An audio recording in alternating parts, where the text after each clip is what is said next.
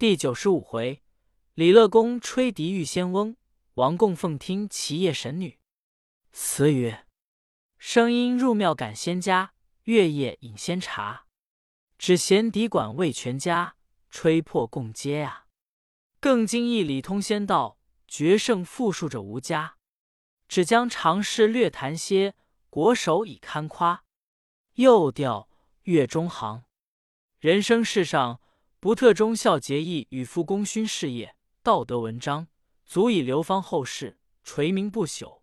就是那一长一技之微，若果能专心致志，亦足以异类超群。独步一时，且其艺技精妙入神，不难邀之欲于君上，至感动于神仙，使其身所遭逢之事传为千秋佳话。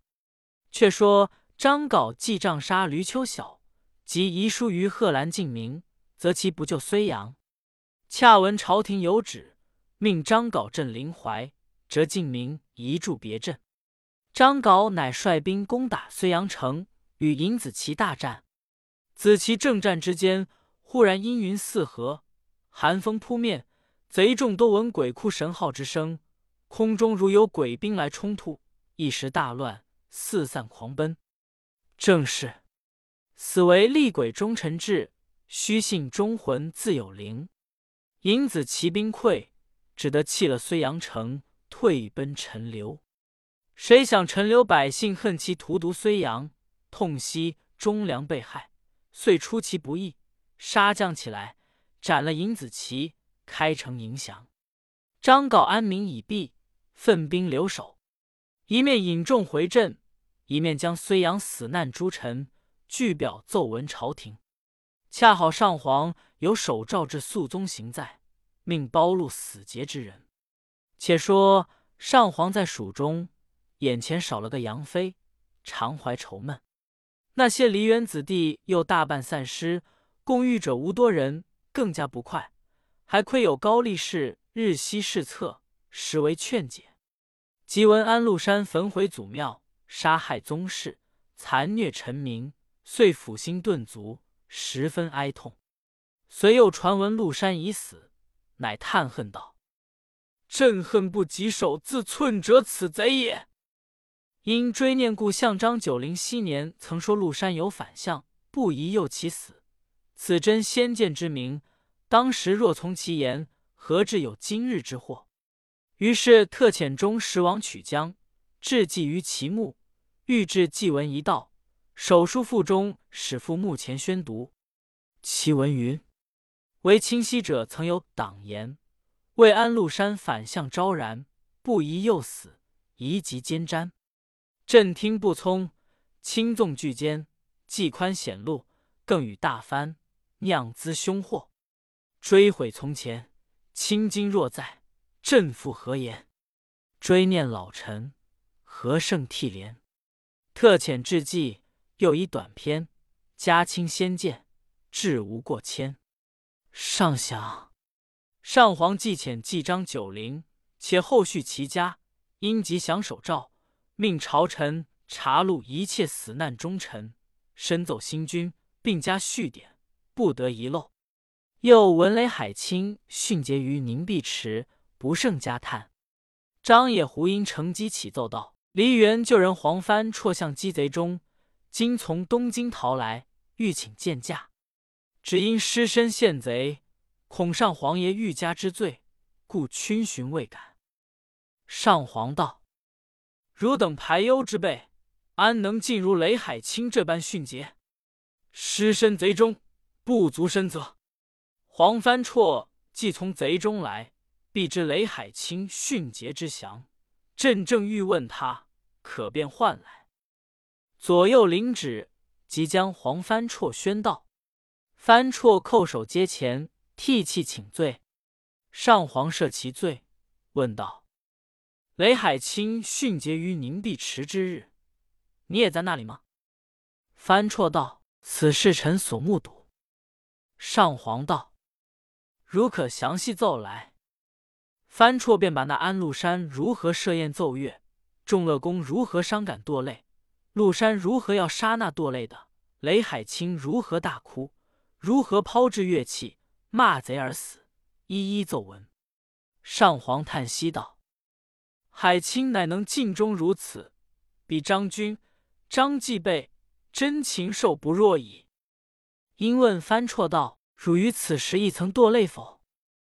翻绰道：“触目伤心，那得不堕泪？”时内监冯神威在侧，向日翻绰曾于言语之间戏舞了他，心中不悦，奏道：“此言妄也。奴婢闻人传说，翻绰在贼中，把安禄山及其产凤。禄山在宫中梦指窗破碎，翻绰解云：此为赵林四方之兆。禄山又梦自身所穿袍袖甚长，翻绰又为之解云：此所谓垂衣而天下治。”如此境于，岂是肯堕泪者？上皇即问翻绰：“如果有此言否？”那黄翻绰本是个极滑稽、善戏谑的人，平日在御前惯会插科打诨、取笑作耍的。那时若金皇抵赖，便没去了。他却不慌不忙，从容奏道：“陆山果有此梦，陈义国有此言。臣因陆山有此不祥之二梦，知其必败。”故不与直言取货，只以巧言对之，正欲留此微躯，再赌天眼耳。上皇道：“怎见得此二梦之不祥？汝便知其必败。”翻绰道：“指疮破者，不容胡作也；袍袖长者，出手不得也。岂非必败之兆乎？”上皇听说，不觉大笑，遂命仍旧共御。正是。闻之计堪为解疑，言者自可告无罪。自此，上皇时常使黄帆绰侍侧，询问东西二京之事。帆绰恐感动甚怀，应对之间杂以诙谐，常引得上皇发笑。忽一日，又有一个梨园旧人到来，你道是谁？却是敌师李摩。原来李摩于圣驾西行时，同着一个从人奔走随驾。不想走迟了，却追随不及，失落在后。遇着哥舒翰的败残军马冲来，前路难行，急慌慌的奔窜，一时无处逃匿，只识全避入一山谷中。其中有古寺一所，寺僧寻之是御前供奉之人，不敢怠慢，因留他暂寓，一连住了五七日。一夕月朗风清，从人先自去睡了。李摩心中烦闷，且不及睡，又爱那风清月白，徘徊观玩了一回，便向行囊中取出平日所吹的那只笛儿来，独自步出寺门，在一大树之下石台上坐着，把那笛儿吹起。真个声音嘹亮，响彻山谷。才吹罢，遥见园林中走出一个彪形大汉，大踏步行至前来，仔细视之，乃一虎头人也。李摩大骇，那虎头人身穿一件白夹单衣，鹿角赤足，就四门槛上积聚而坐，说道：“笛声甚妙，可再吹一曲。”李摩那时不敢不吹，只得按定了心神，吹起一套繁靡之调。虎头人听到酣事之际，不觉冥然睡去，横卧于剑上，少顷之间，鼾声如雷。李摩欲待跨入寺门槛去，又恐惊醒了他，不是耍处，回首四顾，没处藏身，只得将笛儿安放在草间，尽力爬上那大树，直爬到那极高的去处，借树叶遮身，做一堆儿扶着。不一时，虎头人醒来，不见了吹笛人，懊悔道：“恨不早识之，却被他走了。”遂立起身来，向空长啸一声。便有十余只大虎腾跃而至，望着虎头人俯首伏地，状如朝夜。虎头人道：“是有一吹笛小儿，乘我睡熟，因而逃脱。我方才当剑而卧，量彼不敢入寺，必奔他处。汝等可分路所知。”众虎遂四散奔去，虎头人依然拒坐不动。约五更以后，众虎俱回，都作人言道。我等四路追寻不获，正说间，恰值月落斜照，见有人影在树。虎头人笑道：“我倒有云行雷掣，却原来在这里。”乃与众虎望着树上，乐声绝曲。幸那树甚高，乐绝不及。李摩此时却吓得魂不附体，满身抖颤，几乎坠下，紧紧抱着树枝。正在危急，忽闻空中有人喝道：“此乃御前之人，汝等孽畜，不得猖獗！”于是虎头人与众虎一时俱惊散。少见天鼠仆从来寻。李摩方才下树，且喜那笛儿原在草间无损，仍旧收的。正是箫能引凤，笛乃制虎。起学于庭，百兽率舞。李摩受此惊恐，卧病数日。病愈之后，方欲起身，是有旧日相知的金官皇甫正新任越州刺史，因赴任途次，偶来山寺借宿，遇见了李摩。各叙寒暄，问李摩将欲何往？李摩道：“将欲西行，追随大驾。”皇甫正道：“近日西边一路兵马充斥，岂可冒险而行？不如同我到越州暂住，四稍平定，西行未迟。”李摩应诺，遂别了四僧，随着皇甫正以礼来至越州，即寓居于刺史署中。那越州有个镜湖，是名胜之处。皇甫正宫室之辖，常与李摩到彼观览。李摩道：“湖光可人，游一月夜。”皇甫正点头道：“我亦正欲为月夜泛湖之游。”乃于月明之夜，聚九瑶于舟中，约及了友，同了李摩泛湖饮宴。但见月光如水，水光映月，放舟中流。如游天际，正合着苏东坡《赤壁赋》中两句，道是“桂棹西兰桨，击空明兮溯流光”。众官饮酒至半酣，都要听李摩的妙笛，说道：“昔年秦政楼头一曲笛音，止住了千万人的喧哗，天下传闻绝技。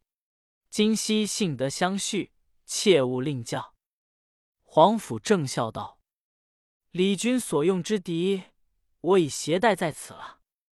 众官都喜道：“可知妙理？”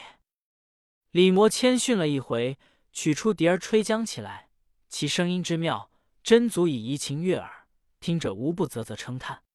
一曲方中，只见前面有扁舟一叶，一童子鼓噪而行，船上立着一个老翁，口中高声的叫道：“大好笛音，肯容我登舟一听否？”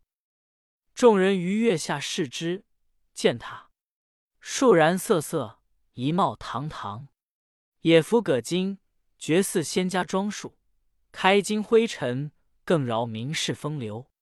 果然顾盼非凡，真乃笑谈不俗。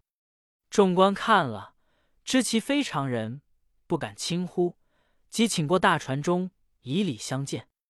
老翁道：“山野之人，多有唐突。”幸勿见罪。众官依之就坐。那老翁道：“偶游月下，忽闻笛声甚佳，故冒昧至此，欲有所陈。”李摩道：“拙技不足乌耳，乘翁帐闻声而来，定是知音，正欲请教大方。”老翁道：“琴所吹者，乃紫云回曲也。此调出自天宫，今尊官已悉得其妙。”但婉转之际，未免威慑翻调，何也？李摩惊叹道：“翁丈真精于音律者，扑出学笛时所从之师，实系番人。”老翁道：“笛者笛也，所以笛协会而归之于雅正也，岂可杂以翻调邪？一进脱去为妙。”李摩拱手道：“谨受教。”老翁道。尊官所吹之笛是平日惯用的吗？李摩道：“此笛乃子文云梦竹所造，出自上次，正是平时用熟的。”老翁道：“子文竹生在云梦之南，于每年七月望前生，但今年七月望前生，必须于明年七月望前伐。若过期而伐，则其音滞；先期而伐，则其音浮。世间细听笛音。”颇有轻浮之意，当是先期而伐者。但可吹和平繁靡之音调，若吹金石青壮之调，笛管必将碎裂。众官听了，都未肯信。李魔口虽为为，也还半信半疑。老翁道：“公等如不信，老朽请一试之。”说罢，便取过李魔所吹的笛儿，吹起一曲金石调来。果然其声清壮，可以舞前交而气离腹。李魔与众官都听得呆了。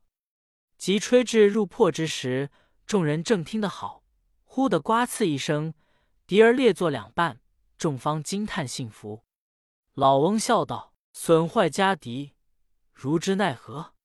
老朽偶带得二笛在此，当以其一奉偿。”遂向衣居中取出二笛，一极长，一稍短，乃以短者送李魔道，便请试吹。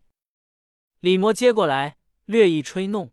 果然应手应口，非他敌可比，心中欢喜，再三称谢。皇甫正笑道：“从来说宝剑赠与烈士，红粉寄与佳人。老丈既以必有为之因，何不并将那一支会赐之？”老翁道：“非敢吝惜。其实那一笛非人间所宜吹者，即使相赠，亦未必能吹。”李摩道：“小子愿意试之。”老翁便把那笛递过来，李摩吹之在四，都不入调，且亦不甚响亮。老翁道：“此非人间笛，故未易吹也。”李魔道：“此笛量非老丈不能吹，必求赐教。”老翁摇头道：“人间吹不得。”李魔道：“人间吹了便怎么？”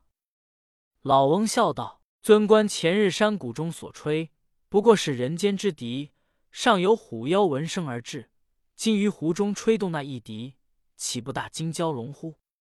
众人闻言，都道：“不信有这等事。”老翁道：“诸公如必欲吹，老朽试略吹之，倘有变动，幸乎惊讶。”于是取过那笛来，信口一吹，其声震耳，数头宿鸟俱惊飞叫噪。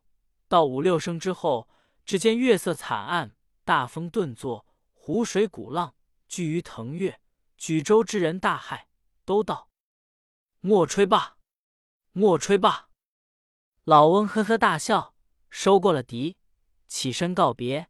众人挽留不住。李魔道：“还不曾拜问尊姓大名。”老翁笑道：“前笑于空中喝退虎妖者，即我也，不须更问姓名。”言讫，耸身跃入小舟。童子鼓照如飞，顷刻不见。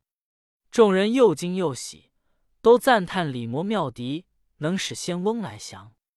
正是敌既能制虎，亦复可通仙。虎因未仙去，仙还把敌传。李摩自得了仙翁所授之笛，奇迹愈精。皇甫正因他是御前侍奉的人，不敢久留，打听的路途稍通，遂机送盘费。遣发起行，不择一日，来到蜀中。先头谒高力士引至上皇驾前朝见。上皇怜其间官拔事而来，赐予衣帽，仍令共御。李摩将途中遇仙之事从容启奏。上皇本是极好神仙的，闻其所奏，十分叹意。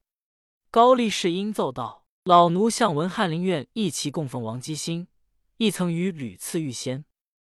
上皇道：“此事朕所未闻，王姬心惊在此，当面问之。”于是传旨宣王姬兴。且说那王姬兴乃长安人，原是世家巨族的后裔，从幼性好义奇，屡求善意者指教，遂成高手。少年时曾与一班贵介子弟四五人。于长安城外一个有名的园亭上宴会，正酣饮间，误有一人乘马至园门，守下了马，昂然而入。看他打扮，不文不武，对众举手笑道：“诸君雅集，本不当来吵扰，只缘可吻，欲得杯酒润之，未时肯见赐否？”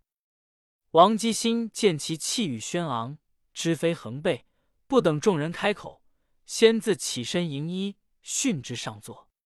那人也不推辞，便就坐了。姬心取大杯斟酒送上，那人接来饮气，叫再斟来。王姬心一面在斟酒，一面供他举箸。那些众少年竟是贵公子，平日不看人在眼里的，今见此人突如其来，又甚简傲，俱心怀不平，不知他是何等人，又不敢向前问他。其中一少年乃举杯出令道：“我等各自到家事。”其最贵贤者饮三杯，请客先到。那人笑道：“吾请先饮三杯而后言。”姬心便令童子快斟酒。那人连敬三杯，起身出席，举手向众人道：“我高祖天子、曾祖天子、祖天子、父天子，本身天子。”说罢，大步出门，上马疾驰而走。众人方相顾错愕，早有内监与侍卫等人策着马来询问。原来那时玄宗常为微行，这一日改换衣装，出城闲玩，因偶与众少年相遇。次日，命高力士仿知那敬酒的少年是王基兴，特召入见，后有赏赐，且云诸少年自今家世，真气而向，汝独大雅可喜。因命送翰林院读书，后知其善意，遂令为一齐供奉。正是不因杯酒力，安得是君王？王基兴由此遭遇，日事至尊。及安禄山作乱，车驾西幸之时，多官随行。基兴带着一个老仆随众奔走，奈蜀道险隘，每当止宿时，旅店多被贵官占住。姬心只得随路于名家借宿。一日迂到大宽，转沿山西而行，不觉走入一荒村。时已薄暮，那村中只有一家人家，茅舍三间，柴扉半掩。姬心主仆叩扉求宿，内里走出一个老婆婆来说道：“此间只老身与一个媳妇住着，本不该留外客在此，舍此更无宿处。”客官可全就狼烟下宿一宵罢。姬心谢道：“只此足矣。”婆婆取些茶汤与几个面饼来供客，叫了安置，关了柴门，自进去了。姬心听得他姑媳二人各处一事，各自合户而寝。姬心主仆卧于廊下，老仆先已睡着。姬心转脸未寐，忽闻那婆婆叫应了媳妇，说道。良宵无以消遣，我和你对弈一局如何？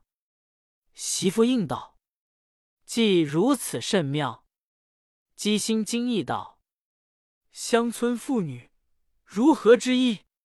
其二人东西各宿，如何对弈？”便爬起来从门缝里张看，那边黑洞洞，已皆灭烛矣。乃附耳门飞细听之，闻得婆婆道：“饶你先且。”媳妇道：“我于东武南九质子齐矣。”停了半晌，婆婆道：“我于东武南十二质子矣。”又停了半晌，媳妇道：“我于西八南十质子矣。”又停了半晌，婆婆道：“我于西九南十四质子矣。”每至一子，必良久思索，夜至四更，共下三十六子，积心一一秘计。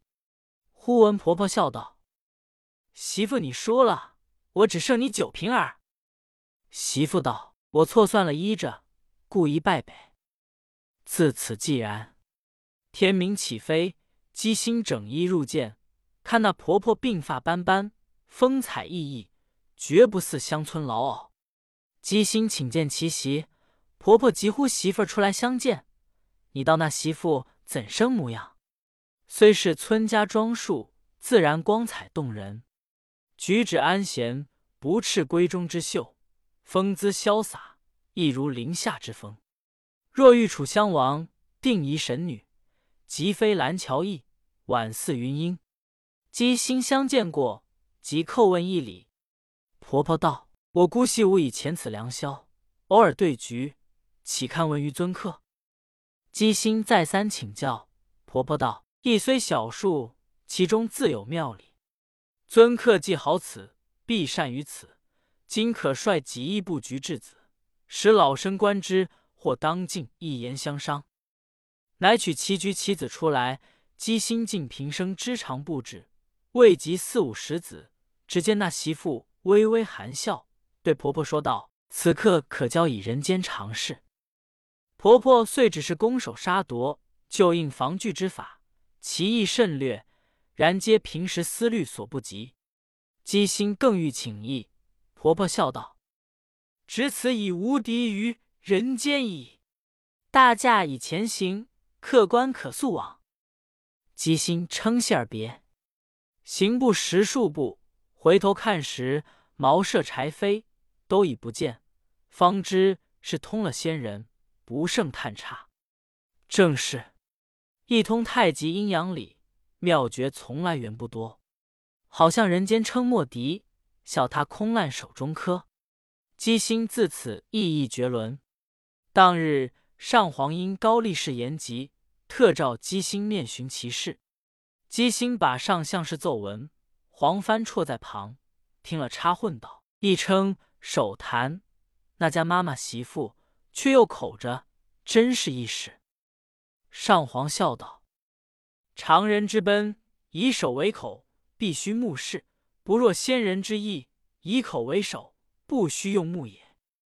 姬心道：“臣常不知其姑息对弈之事，虽庆节心思，推算其所言九平胜负之说，终不可得。”上皇道：“此必非人间常事，存此以待后之使者可耳。”高力士道：“姬心昔年饮酒，曾得遇圣人，今日一齐又遇仙人，何其多加遇也？”